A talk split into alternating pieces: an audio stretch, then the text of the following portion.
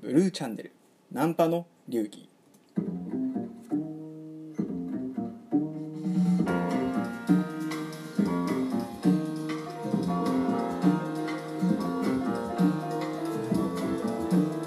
えー今回は Tinder で欧米外国人とマッチング。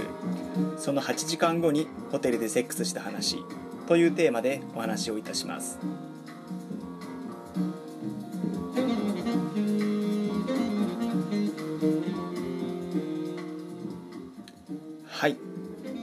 タイトルのね、えー Tinder これはあのマッチングアプリなんですけれども、えーまあ何度かねあの私のラジオでも紹介させていただいてますがあの即時性のあるコミュニケーション。要は、えーマッチングしてすぐ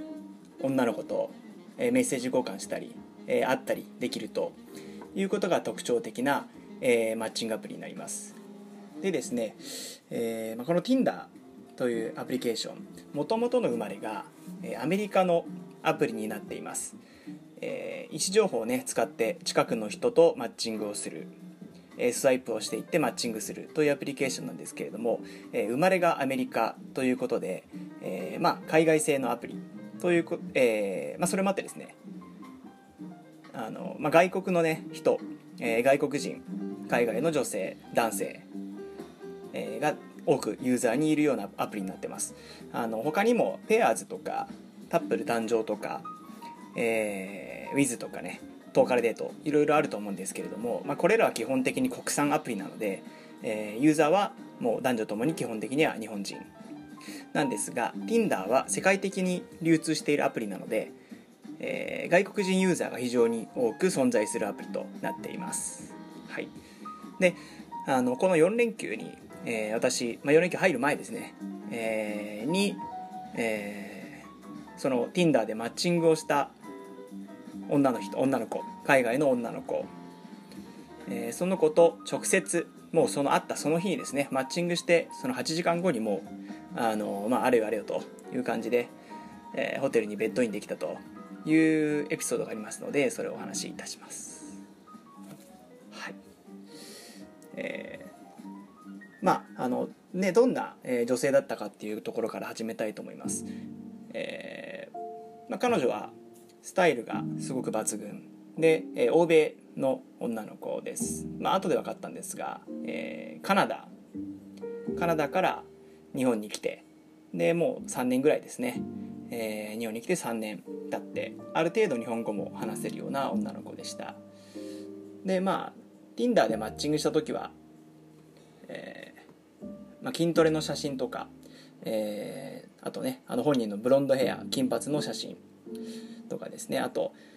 あの、まあ、写真見た時にあすごいあの顔も乗ってて普通に可愛いなと、まあ、美人系というよりはちょっと童顔気味で可愛い系の、えー顔つきだなという印象です。でプロフィールに書かれていたのが基本的にあの全部日本語でもう書かれているプロフィールで、えー日本語勉強中。でちょっと英語が話せる人の方がいいですと。で、えー日本の外資系企業で働いてます。でまあこで以降あのーまあみんなねこれは別に日本人も女性ユーザーもよくよく書いているあの真剣な付き合いを探していますと。あともう一個あのやりもく NG、まあ、この2つがやっぱ書いてありました。であのーまあ毎回言ってますけどこれはもう挨拶みたいなもんなので全然無視して OK です。普通にあのーもうやりたいと誘ってしまっていいんじゃないかなと思ってます。実際に今回のエピソードでも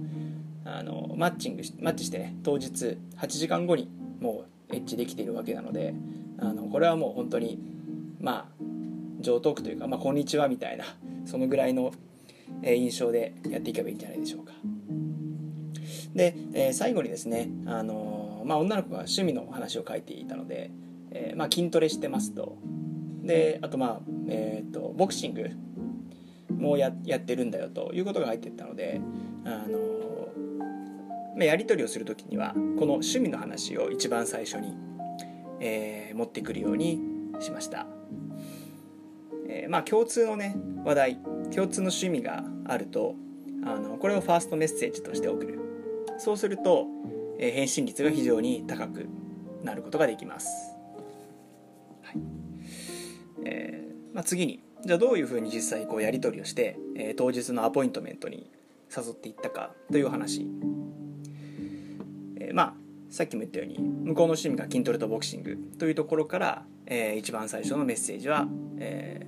ー、あボクシングやってるんだねというようなメッセージを送りました、え、で Tinder たびたびこうファーストメッセージ大事ですというように言ってます。あのー、ここでですねポイントは3つあって、えー、1つは短くすること、えー、2つ目がえー、挨拶をしないということ、えー、そして3つ目が、えー、疑問形にしないということです、えー、この3つですね、えー、挨拶をしないというところが結構大事であの Tinder の画面女の子ってまあ山ほどメッセージがねあの来て溢れ返っちゃうわけなんですけれどもあの、まあ、例えばそこで「こんにちは」とか「マッチングありがとうございます」みたいなねところを送ってしまうとあのそれ以降の中身は見えないんですよ一覧画面から。なのであのまずまずメスあの挨拶は絶対にしない。そしてあの Tinder は即時性のあるアプリケーションなので、えーまあ、いかに短くやって、えー、コミュニケーションするかと。でこれはもうあの定型文じゃなくちゃんと向こうのプロフィールに書いてあることを送ってあげる。で最後にまあ疑問文。ここはまあマストではないんですが、えー、なるべくね、あのー、向こうに負担をかけないような、まあ、要はこう返してくださいみたいな風にするんじゃなくてこうコメントっぽく、えー、送ってあげるとあの向こうも気楽に返せるということです、えこの辺りは、え僕のブログに、え Tinder メッセージのファーストメッセージのポイント3つのポイントということで書いてますので、えまたそちらも読んでみてください、はい、ですいません話しとれました。えー、実際ですね、えー、やり取りする時は、えー、日本語と英語を混ぜる形でコミュニケーションしました、えここですごく大事なポイントがあってこれはあのメッセージのやり取りだけではなく、え実際に会った時のあの大切なポイントです、え女の子が日本語でコミュニケーションできるであれば、え日本語でコミュニケーションをした方が良いです。えー、まあ、要は外国のね女の子が、あのー、日本語できるようなプロフィールを書いていると、えー、のであれば、え基本的にはもう日本語で送ってあげてください、えこれ理由がまああのもちろんこちら側の理由としてあのね、あの不慣れな言葉でメッセージを送ったりこうコミュニケーションしてしまうとあのボキャブラリーとしても不足してしまいます。語彙力が不足してしまって女の子を誘うことが難しくなる。ということが一つ。これはもうこちら側の事情ですよね。あのまあじゃあ、えー、英語が私僕、えー、かなりペラペラですと、えー、いう人はあのボキャブラリーがいっぱいあるから、えー、日本に来てる女の子に、えー、英語でコミュニケーションしてもいいのかと、えー、いうところなんですけれどもこれは私はノーだと思います、えー、英語がある程度得意な人でもえ日本語を使うべきと思っています。えこれなぜかというとあの女の子の側の事情あるいは興味を考えてみてください。あの多くの日本に来ている外国人女性、えー、まあ、特にりょ、えー、住んでいる人ですね、えー、こういう人たちは日本にとても興味があるわけです。で同様に、え日本語これを学びたいそして使いたいと思っているはずです。えー、まあそういうポイントでですねあのなんだろう英語で話しちゃうと向こうにするとこうメリットがないというかあのなんだ私をよく言うのがねあの英語の先生みたいに使われるのが嫌っていうふうにあの海外からの女の子は言ったりします、えー、なのであの例えばあなたが英語できるような人だとしても、えー、向こうのねプロフィールが日本語だったりあるいは日本語勉強中とかだったりすると、え最初のメッセージは、え日本語でやってみてください。そして向こうから要望があれば、え英語に切り替えるという方がスマートだと思います。はい。でえっとまあやり取り的には、えー、まあね趣味の話から始まっていろいろこうお話をやってするすると。でもともとね連休の、えー、どっかで会えたらと思っていてそのようなような誘い方をしてました。でするとですねその女の子カナダ人の女の子から「私今日これから新宿で飲むよ」というような話があったので「あじゃあ一緒に飲もうよ」それはもう俺と一緒に行くべきだよというような誘い方をして「あいいわね」みたいな形であ LINE を交換してで当日のアポイントメントを実現したというような運びになりました。でえっとまあそのままね、えー、実際アポイントメントを新宿で実現するということになります。はい、えー、続き。まあその新宿のねアポイントを当日アポイントメントを実現させまして、えーまあ、待ち合わせをねあのどこでしようかというところだったんですけれども彼女が友達のバーがあると。で、えーまあ、待ち合わせの時はあその時にあのもうすでにそこでね飲んで待っているからあなたのタイミングで来ていいよというふうにして待ち合わせをするようにしました。なので待ち合わせですねあのバー彼女の、まあ、よく行くバーで待ち合わせだったわけです。でですね実際送られてきたバーの情報を見てみるとあの新宿のゴールデン街のバーだったんですね。でまああのまあ、昨今のねコロナの関係があるわけじゃないですか。でゴールデン街といえば一応住所的にも、え、歌舞伎町となるわけです。でさすがにコロナもあるからあの一旦お店まで行ってみてで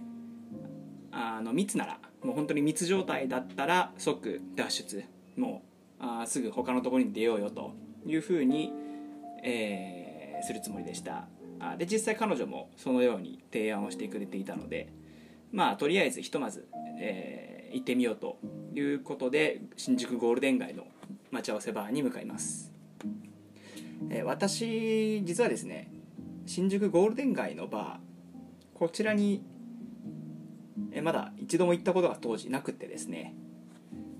えー、でまあ今回この連休で初めてゴールデン街のバーに行くことになったんですけれどもあのー、まあ要は密集したあの本当に狭いお店間口の狭いお店が立ち並んでいる、えー、いろんなちっちゃいお店がいっぱい、飲み屋がある場所が新宿ゴールデン街です。具体的に言うと立ち飲み屋みたいなスタイルのバーが多いお店になってます。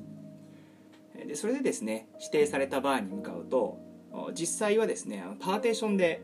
仕切られていてコロナ対策がそれなりになされていたバーでした、まあ、通常はですね、えー、おそらくこう、ね、パーテーションもなく行った人同士で長くなれるんだろうなというような、えー、場所でした。ただまあ今はですね、えー、パーテーションで仕切られていて、えー、まあお互いの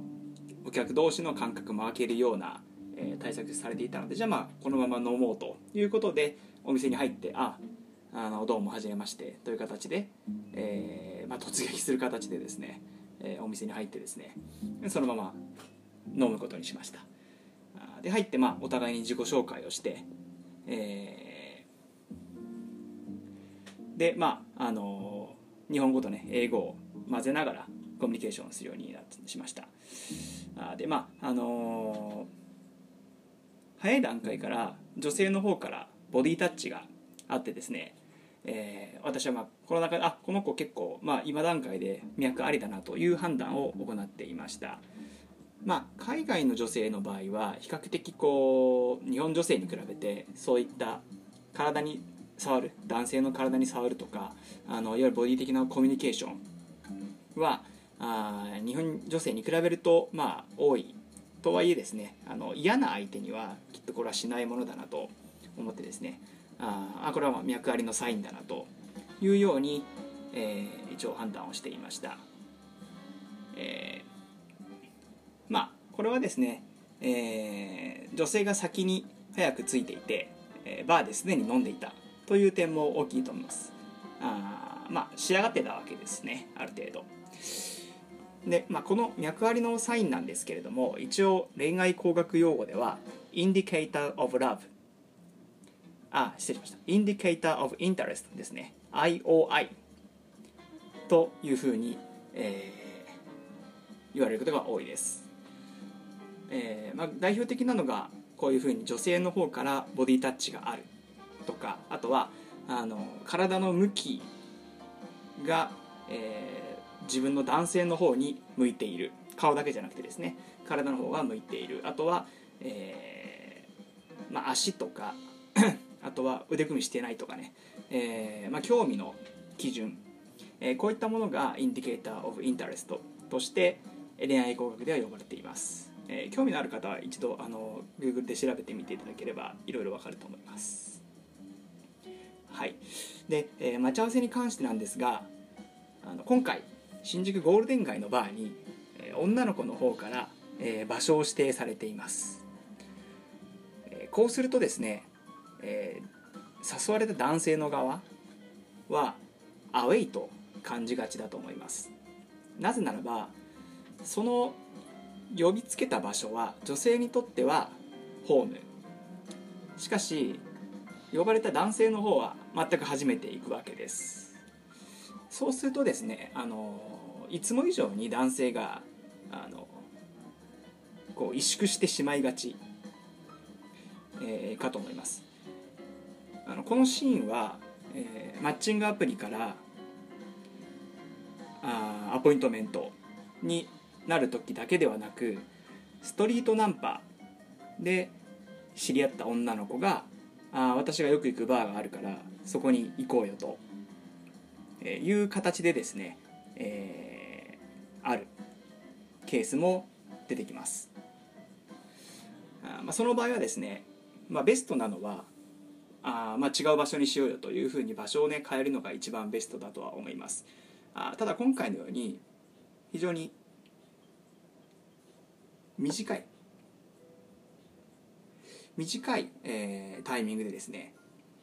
アポイント実現してあの、まあ、お店を調整する時間がないとかという場合にはまあ仕方がないのでそのお店に行くと、えー、行けばいいと思います。それで入ってみてあまりにもこうアウェイちょっとこうにあのここだと場所に飲まれちゃうなということがあればあのもうそこは早々にお店を変えるべきですね。でまあ、えー、とはいえそのアウェイの中でも一定の時間は戦わないといけないので私としては一応堂々とするということを、えー、気をつけるようにしました。もう入る時にですね、あのー、やっぱり第一印象で判断されることが多いのでもう、あのー、常連客のようにあのもう結構堂々とねあの入っていってもう一杯やっぱりくださいみたいなね形で、えー、いけばあの逆にあのー、なんだろうあのまあ堂々と自信のある男性なんだなというふうに印象を相手につけることができると思います。はい、まあ、あのゴールデン街なんですけれどもねあの本来はおそらく、まあ、見知らぬ人同士であのもうその飲み屋で仲良くなれるような場所なんじゃないかなと思いますあの外国人旅行者にも非常に人気のスポットで今回は私は Tinder でアポイントメントを実現しましたが海外の人とそのゴールデン街で出会うという形もあるんじゃないかなと思います。で今はですね、えー、お店によってコロナ対策のレベルが結構異なるかと思います、えー、いろいろそのお店に入る前に、えー、他店舗も見たんですがあの全くノーガードのお店もあるのでそこは、えー、注意をしてみてください、えーまあ、コロナがね明けたらいろいろなお店を開拓してみるのも面白いんじゃないでしょうか。はい。えー、次ですね。あの女の子のじゃあプロフィール、えー、その会った時に、え、聞いたプロフィール詳細をお伝えしたいと思います。その女の子はまあカナダ人。で、え、日本に来て3年ほどで、えー、年齢は28歳。でですね。まああのー、身長なんですけれども、まあ、ちょっと小さめな1 6 5センチぐらいかなと。欧米系外国人としては少し小柄なんですが、えーまあ、趣味でねあの体を鍛えることが趣味。でまあ胸も、えー、C から D カップぐらいあった。であの筋トレをしている女性は非常にこう素敵なのがあのおお尻がねすごくあのいい形をしていて、まあ、スタイルが抜群と全体的にスタイリッシュで引き締まっていると、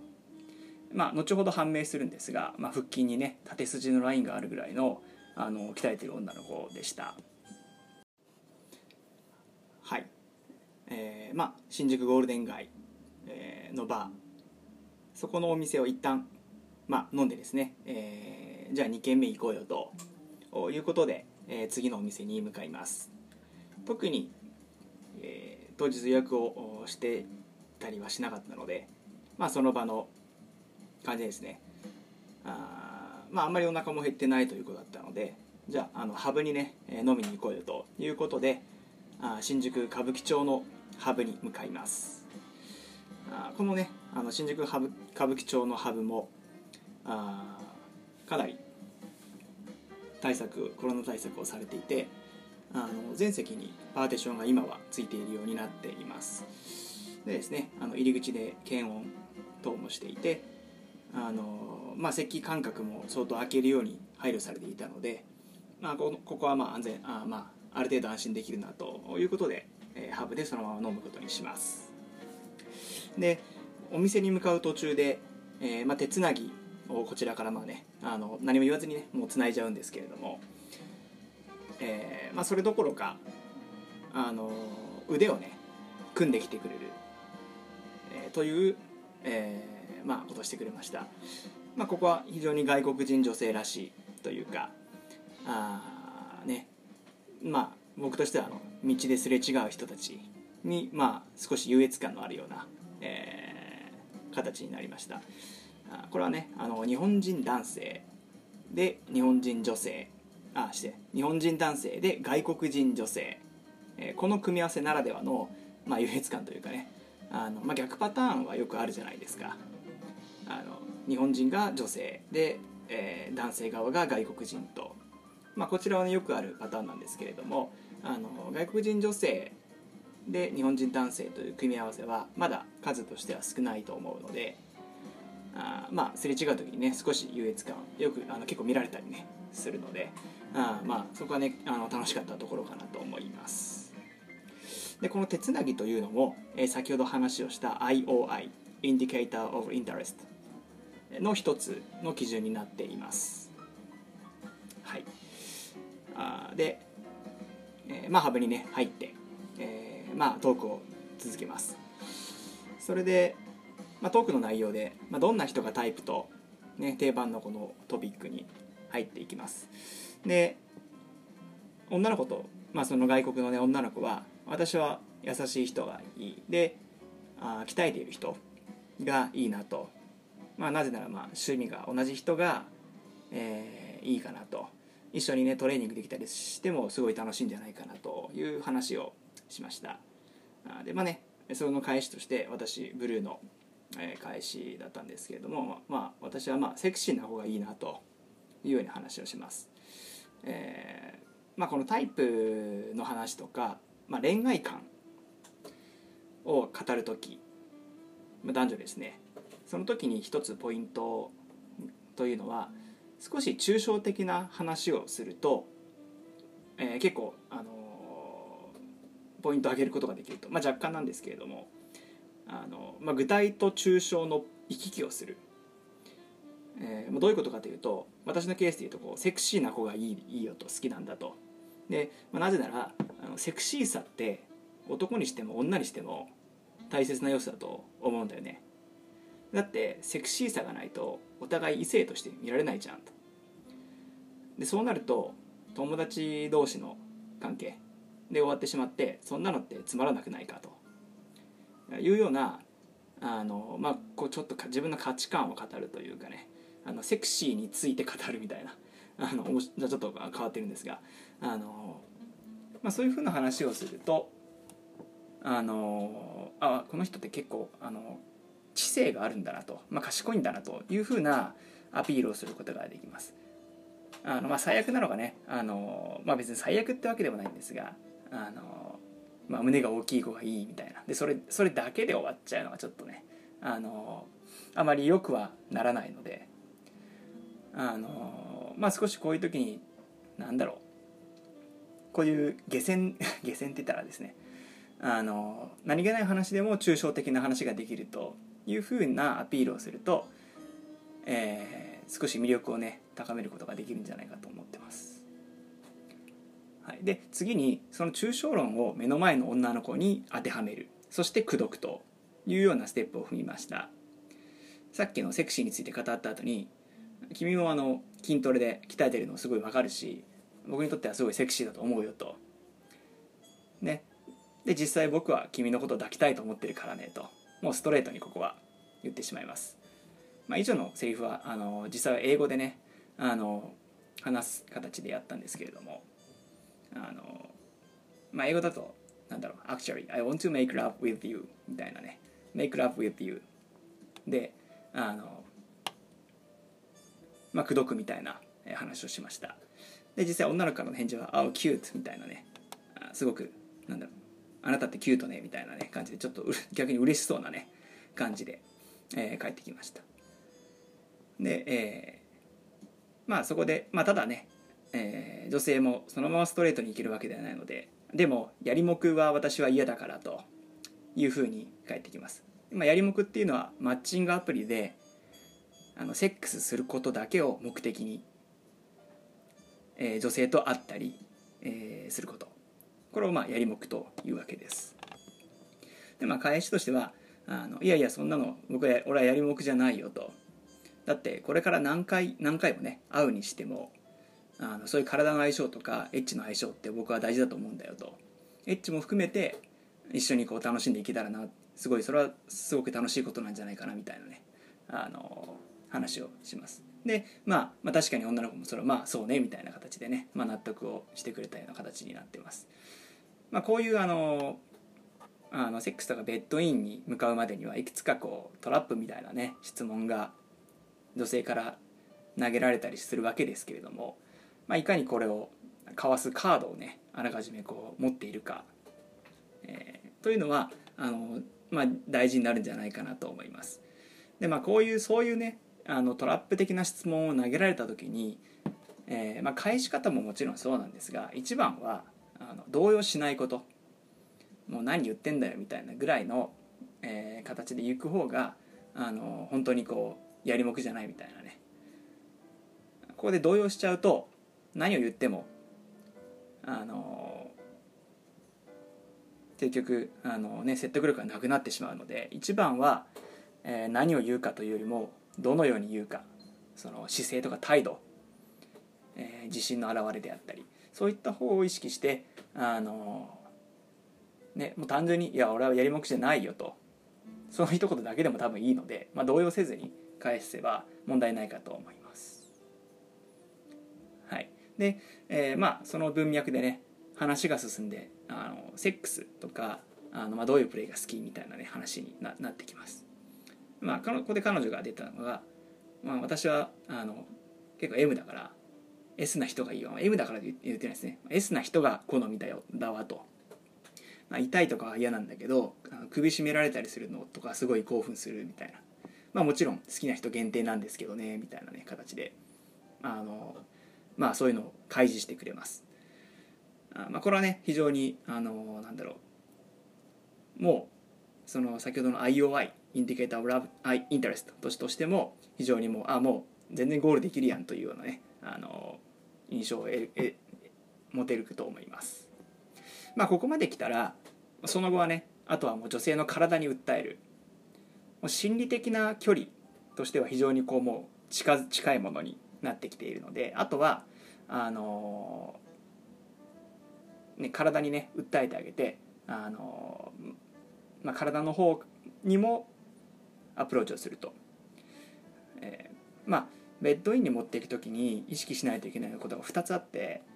1つはまあ今みたいな形で会話でね、えー、アプローチをしていくということ、えー、まあこれは、まあ、あくまで内面というか、まあ、頭頭側でねアプローチをしていくこと。それと同時に、えー、体側でのアプローチも同じぐらい必要になってきます。まあ、なぜならば頭でこの女,、まあ、人間だって動物ですから頭で私はこの人としたいみたいな風になるわけではないんですね。頭はどちらかというと許容性。この人としてもいいわしても OK だわというような許容性になってくるわけです。この人としたいみたいな必要性を出させようと思ったら体へのアプローチが必要不可欠になってきます。はい。でまあ体へのアプローチなんですけれども今回のケースで言うと、えーまあ、筋トレのね話になった時に、えーまあ、どこのパーツに自信があるかというようなお話になったので、えーまあ、女性のねそのパーツの部分をタッチしたりとかということで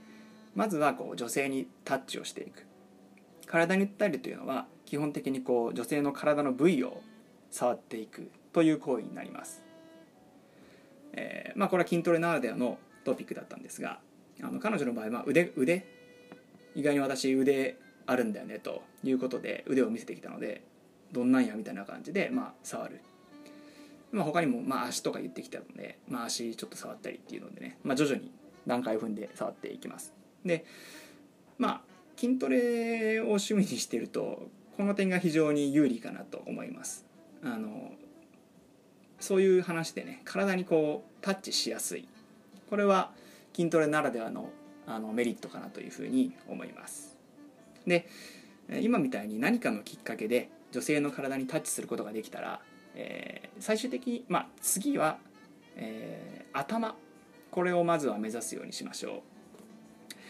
えー、最終的には腰の周りを、えー、ゴールとして持っていくのがベストなんですけれども、えー、一応はですね、えー、頭これを一旦のゴールにするといいと思います。理想のタッチの順番、えー、これ段階を踏んで触っていくわけなんですけれども順番としては、えー、まず一番簡単なのが腕、まあ、二の二の腕というか、まあ、腕あたりですね。で、えー、次に肩。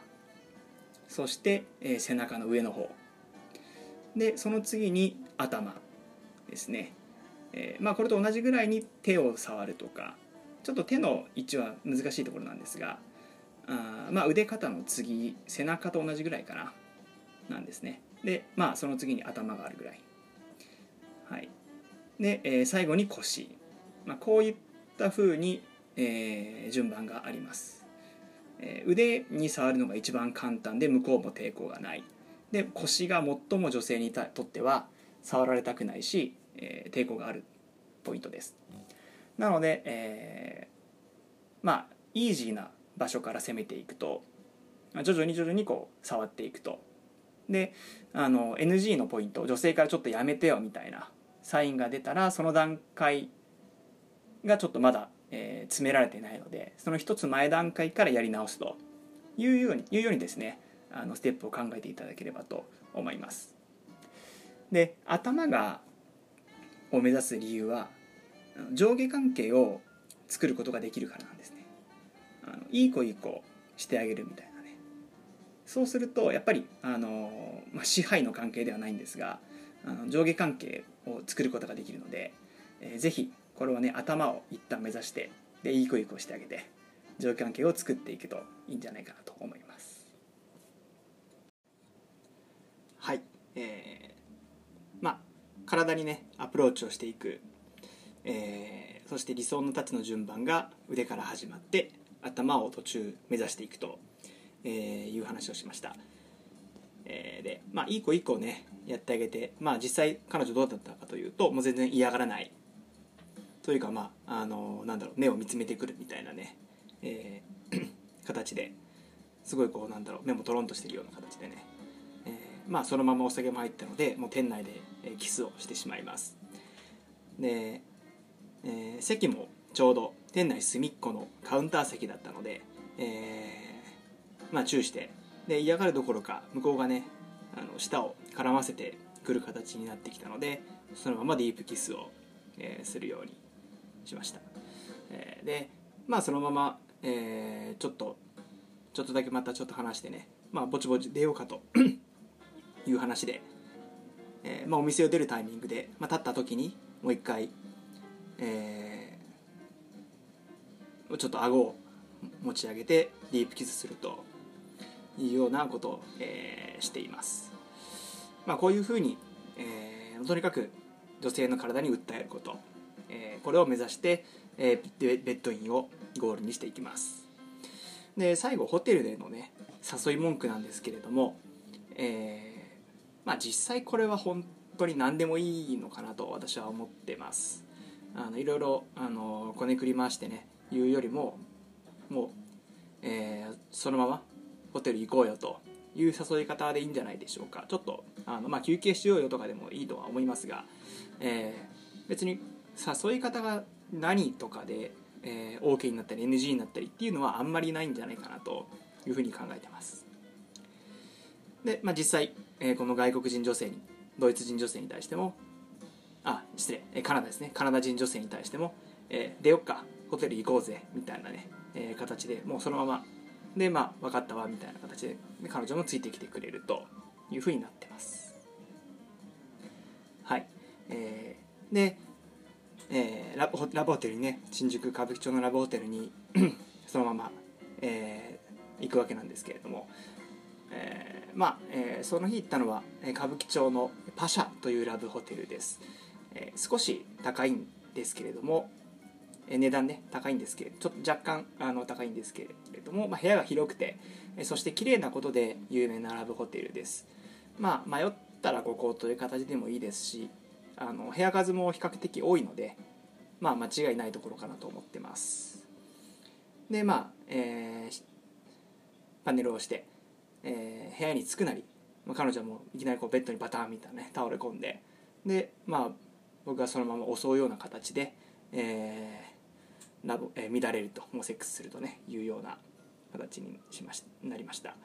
で彼女はまあ自分で M というだけあってあのフェラがねとってもこう献身的なフェラというかあの、まあおまあ、あの音を立てながらこう激しくディープスロートしてくれるようなあのー、ね感じでした。はい。でえー、っとまあなんだろう。見た目に反してこうね、外国人女性ってちょっとこう、まあ、いかついって言ったらあれですけれども、あのまあ、そういうふうな印象が持ちがちなんですが、まあ、そういう子がねこうそういう献身的なプレーをしてくれるっていうのは非常にギャップがあって、まあ、僕も思えるようなポイントだったかなと思います。でまあ挿入をねしてでまあその時にリクエスト通りというか、まあ、彼女が言ってた通りちょっと首絞めをね、えー、してあげるような形でプレイをしました。まあ首絞め好きな女の子実は結構多くってまあ M と自分で言うくらいの女の子は大体まあ全てではないんですが、まあ、一部あの好きな子があの相当います。で、まあ、首絞めは結構難しくってですね僕も別にそんなにあのやる方じゃないんですけれども前から締めると非常に危ないんですね。本当にあの窒息になるなるので。まあプレイ的にね本当にこうなんだろう。まあ、少しやってあげるぐらいにとどめるのが実際ベストだと思います。で、あのー、まあ、力剣難しいんでね、まあ、首の正面から締めるんではなくって横から首を挟むような形でやってあげるというふうにすれば、まあ、あの柔道のね裸締めっていうのかな、あの、締め方に近い形なんですが、あの、まあ、えー、動脈頸動脈なのかな。頸動脈を圧迫する形であの、まあ、ちょっと血流が頭に上ってそれで興奮したりするのかな。あの、まあ、とにかく、えー、横から挟むのがあの、まあ、仮にそれでね失神したり、えー、という事態になってもあの窒息ではないのであの正面からやらずに横から、挟む形がいいんじゃないかと思います。でまああの、まあ、セックス言語はどっちだったかのどっちだったと、え言うとですね今回はあの まあ日本語であの、まあ、彼女がね日本語で普通にこう 言ってたのであのまあ入れてる時とかあ気持ちいい気持ちいいみたいなね形であの日本語で言ってたので、まあ、そのまま僕も日本語で普通にやりやりました、まあ、外国人女性によってはですね、まあ、そういうエッチをする時に普通に英語であのプレイをするまあする、えー、エッチをするという人もまあそっちの方が多分多いんですが、えーまあ、英語でねエッチをするとあの普段とは違違ったあの自分になれるというかあの言語ってその言語自体に性格が宿っていると言われています。あの例えばあの英語でコミュニケーションすると日本語で話す時よりも非常にこうオープンになったりあの合理的になったりあのというような現象が起こります、まあ、これは脳が思考するっていうことに、えー、言葉がベースになっているからと言われてます、まあ、なのであの、まあ、セックスの場面においても、えーまあそのね、自分がこうどっちの言語、まあ、どこの言語を使うかによってあの自分自身もそしてまあそのセックスの仕方というかねあの雰囲気とか変わってくるのであのもしまあ英語ができる方あるいは興味ある方は是非英語での、まあ、エッチもやってみると面白いんじゃないかなというふうに思います。はいまあ、彼女の話に戻りますが、まあ、気持ちいい気持ちいいってこう言いながら挿入を、えー、するとでまああの、まあ、外国人女性らしいのがこうなんだろうお尻をね自分僕のお尻をもうあのガシッガシッと掴んででこうあの自分でこう気持ちいいところに当ててくるみたいなね、まあ、そういうちょっと本能的なねあのエッチをする彼女だったかなと思います、まあ、この辺り外国人女性ならではの激しさなのかなというふうに思います。えー、でまあねあの私はその翌日にも予定がちょっとあったので宿泊はなるべくしたくなくってあの、まあ、彼女眠くて渋ってたんですがもう起こしてちょっともう出ようよというふうにしてあの、まあ、3時間ぐらいで休憩で出る退出するという形にしました、まあ、そのままタクシーで返して解散という当日の流れになってます。はい。えまあそんな感じでねあの、まあ、激しく尽くしてくれる金髪外国人女性とマラブホテルでまあ、テンダーマッチングをすぐに、まあ、セックスまで行けたわけなんですけれどもあの途中でね、えーまあ、ハブであの飲んでいろいろ会話したんですがその、まあ、外国人女性の彼女が、えー、話の中で、まあ、直接なんだろう外国人女性と Tinder でマッチングする方法、まあ、こういう人だったら私会いたいわとかまあいいね押すわとかね、まあ、マッチングするわと、えー、いうものがあるので、えー、それをちょっとご共有できればと思います、まあ、要素としては4つあるようです、えーまあ、1つ目これはまあ一番大事なのがあの、まあ、写真ですね。あの、まあ、Tinder のみならずマッチングアプリネットなんでは、まあ、写真がもうとにもかくにもまず第一印象になるわけです。で彼女が言うにはまず、えー、顔があることこれは必須だと言ってました、えー、でかつですね、まあ、彼女がこう筋トレをしているということもあって、まあ、僕はその、まあ、筋肉の、ね、写真を載せているので、えー、まあ、その彼女は、まあ、筋肉の写真に結構惹かれたというように言ってました、まあ、あのプールでプール海かで撮ったような写真を僕は載せるようにしてます。まあこれはですねただあの今回のカナダ人の女の子が筋肉フェチなだけということもあるんでしょうが、えー、まあ、筋肉の写真を載せることに関しては僕は載せた方がいいんじゃないかなと思っていますまあこれはね筋トレしている人限定というかまあ私は皆さんあのマッチングアプリで会いたいんだったらぜひ筋トレ頑張ってほしいなというくらいには思っているんですがまなぜならなぜ載せた方が良いかというとあの、まあ、筋肉の写真は、まあ、日本人女性あるいは外国人女性どちらにおいてもですね、まあ、好みが大きく分かれるわけです。でもちろん、まあ、好き筋肉の写真が好き筋肉が好きという女性と別に筋肉好きじゃないという女性、まあ、この2つに、まあ、結構きっちり分かれやすいんですけれども、えー、まあやりたいのであればセックスをしたいのであれば筋肉が好きと言っている女の子の方が正直あのすぐにベッドインできやすいとしやすいというような、えー、印象があります、まあ、これは僕自身が勝手にまあ思っているという、まあ、経験なんですけれどもね。あのまあ何でしょう。まあ、えー、別に筋トレをししてる女性がやりたいとかじゃあのやりやすいセックスしやすいとかではなくあの、まあ、その女の子が筋肉好きっていうことは、まあ、そういったこのフィジカルなところに非常に興味があるわけです、まあ、そのことはあの見た目的な筋肉だけじゃなくってあのまあ何でしょう。あのまあちょっとエッチなことに興味があるみたいな。そういうところに若干関連しやすいんじゃないのかなと思ってます。まあこれはあのあくまで僕の体験上経験上なのであの必ずしもなんだろうデータとか統計に基づいて言ってる事実ではないんですけれども。まあおおむねですね筋肉好きの女性はあのベッドインまで持っていきやすいというイメージがあります、えー、まあ一つ確実なファクトを言うとしたら、まあ、筋肉好きな女の子ににあまあ、えー、筋トレしてる男男子男の人はですね一つのアプローチがしやすいんですね。それは何かというと、まあ、その筋肉を触らせるとか、まあ、あるいはそれをキーワードに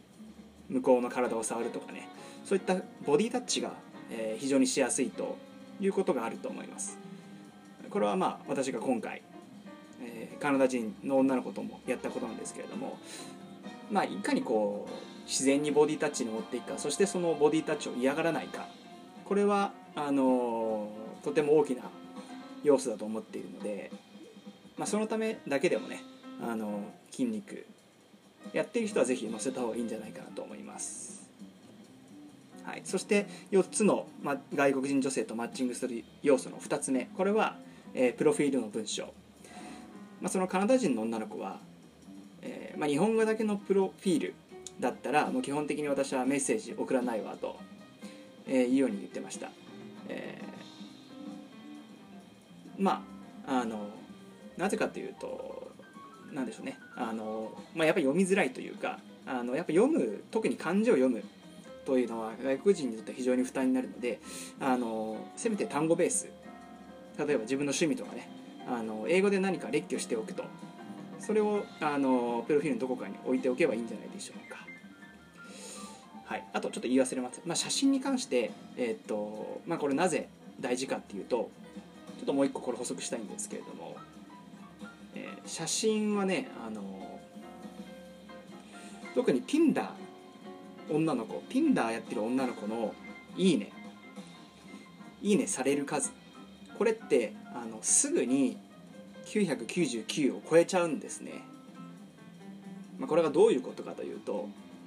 まあ、女の子の画面にはその男ばっかで溢れるわけです。でいちいちその今言ったプロフィール文とかまず見ないわけですよ。で何で判断するかというとやっぱり写真なので、まあ、一番最初のポイントの大きな差別化ポイントとしてはやはり写真、まあ、差別化というか印象ですね。印象づけるものとしてはまず写真なんじゃないでしょうか。でえー、っとその、まあ、999の中、まあ、1000人ぐらい男がいる中でいかにこう、えー、興味を引くか注意を引くかということなんですけれども、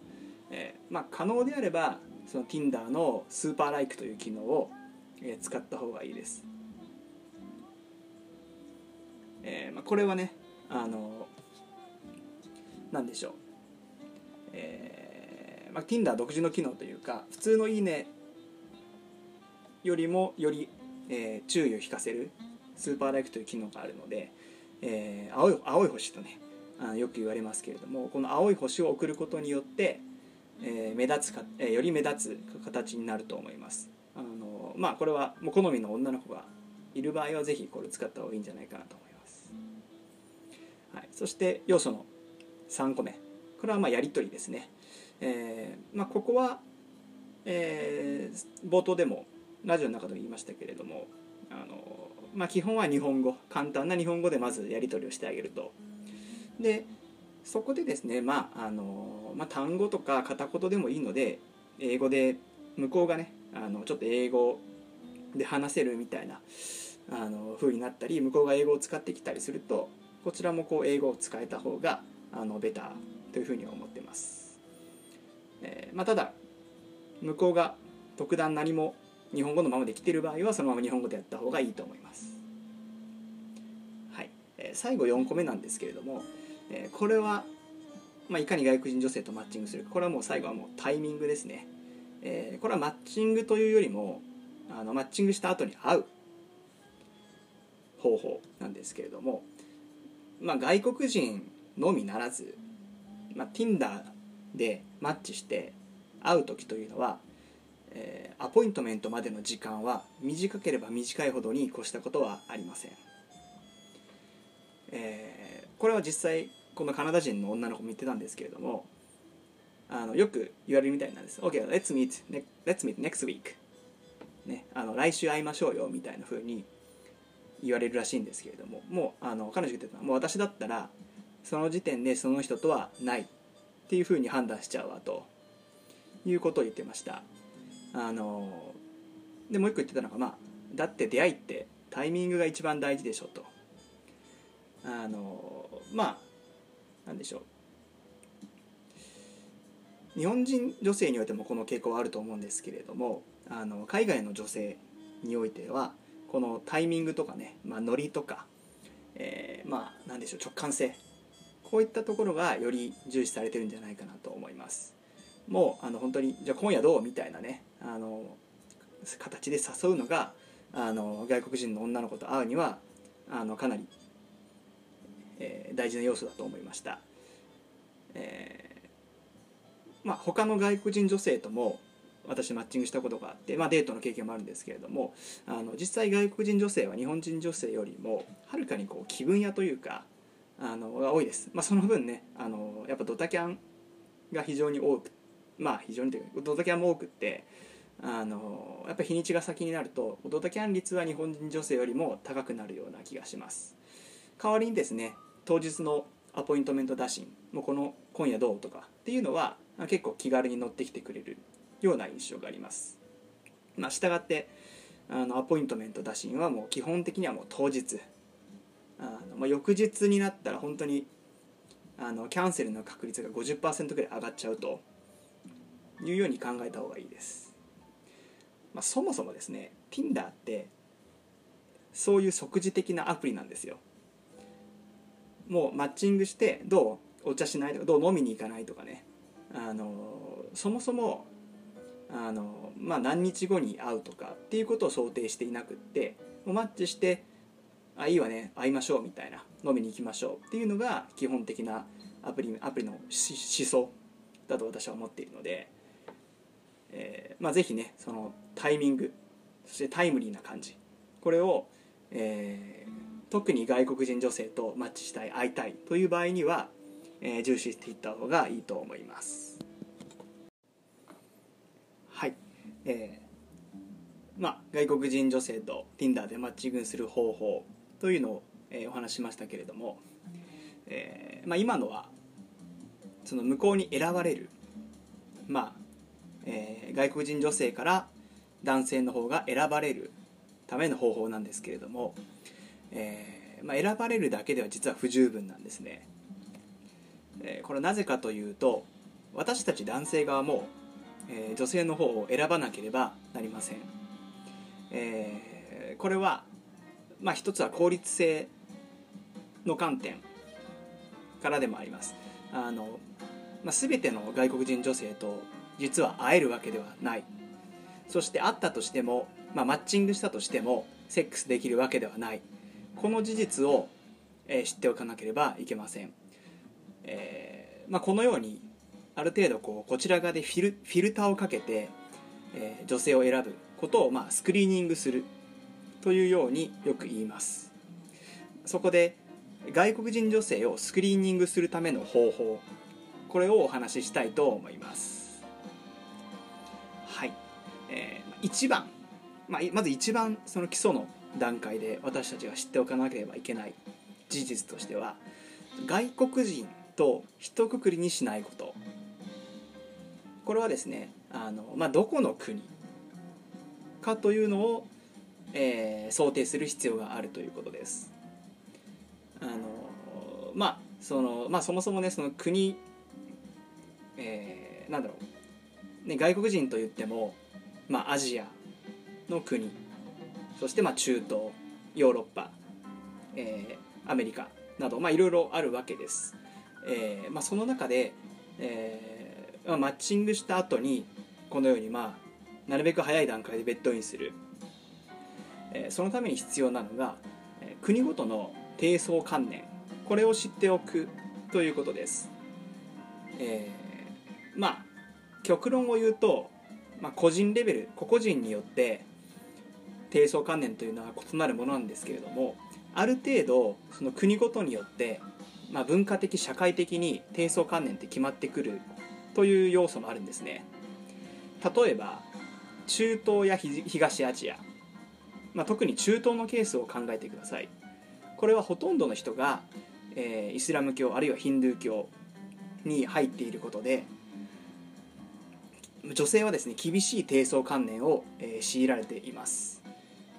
まあ実はひっそりねその破っているというケースもその国によってはあるとは思うんですけれども基本的にはあの大っぴらにあの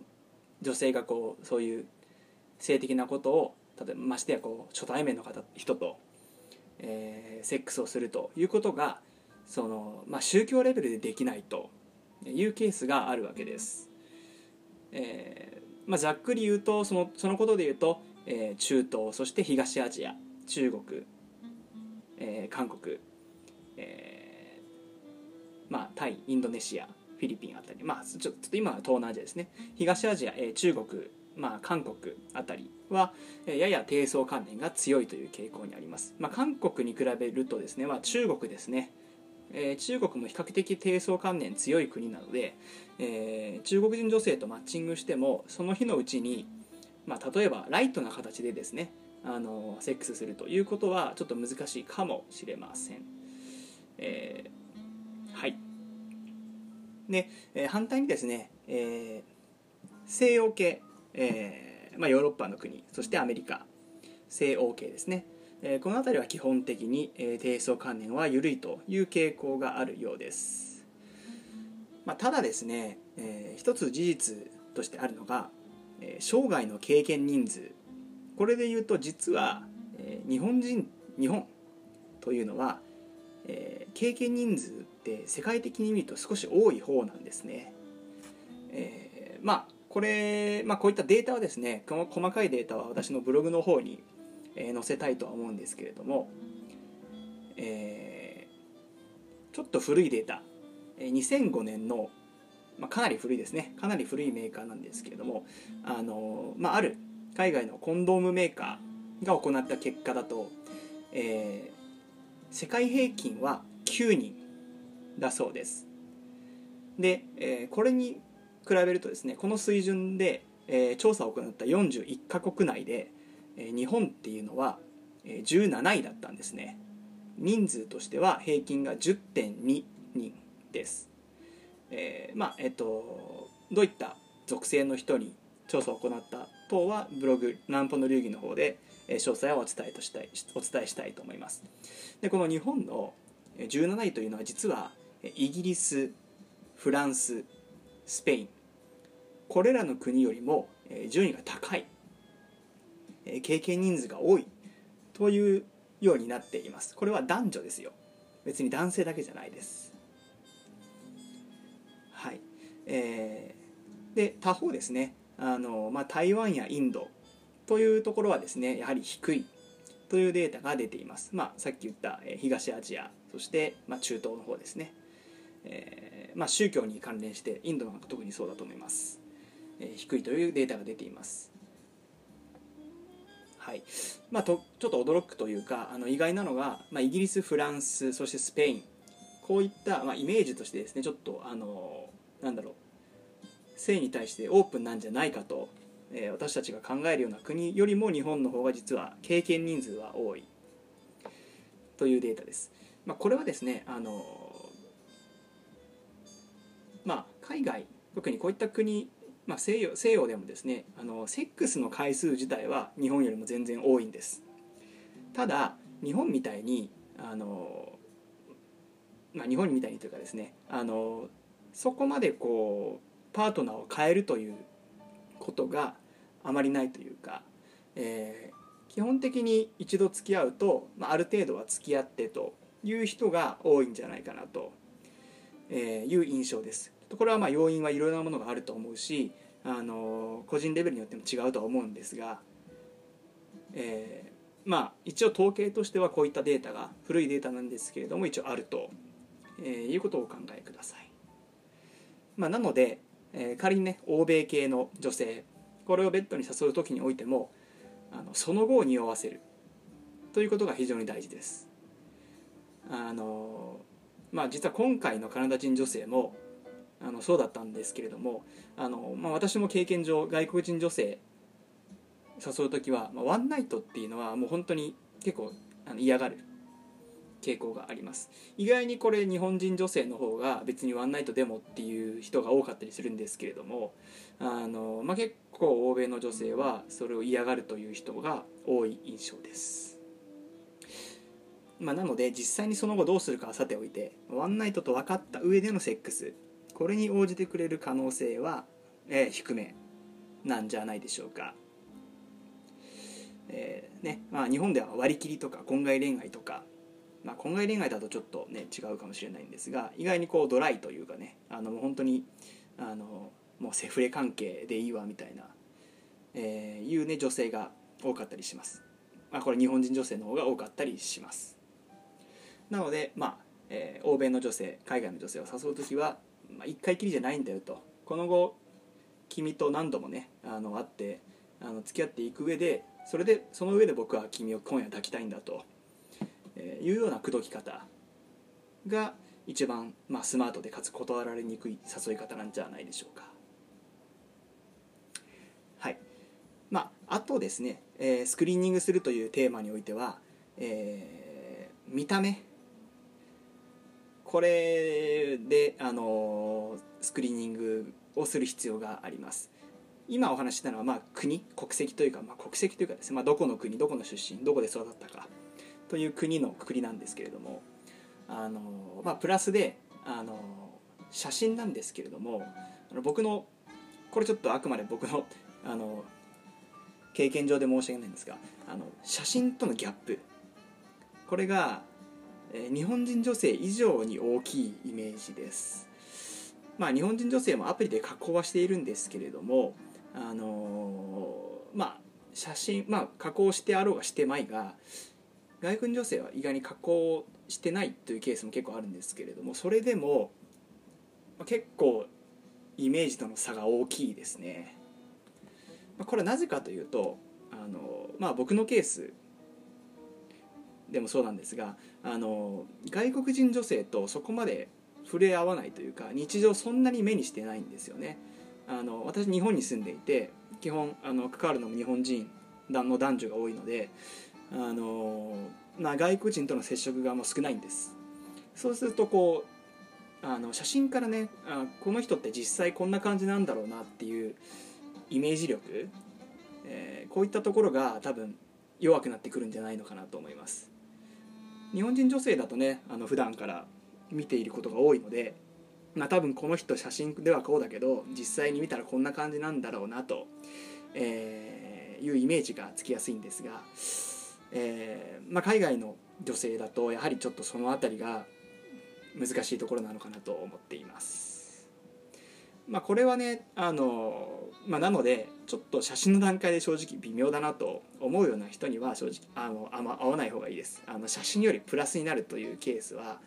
ほとんどないですね。僕の印象で言うと9割ないです。マイナスにしか触れないという思ってください。はい。えー、で、えーまあ、これの対処法はあの、まあ、9割減るっていう、まあ、一つはさっき言ったもうあの写真でいまいちだと思ったらもうそもそもアプローチはしないということと、えー、まあそれでもギャップがあった場合それは、まあ、会った時の第一印象で今日どうするかっていうゴール地点を決めておく。別の言い方をするとあの損切りの姿勢。これをあの会う前から、まあ、会った瞬間というかねその時に持っておく。今日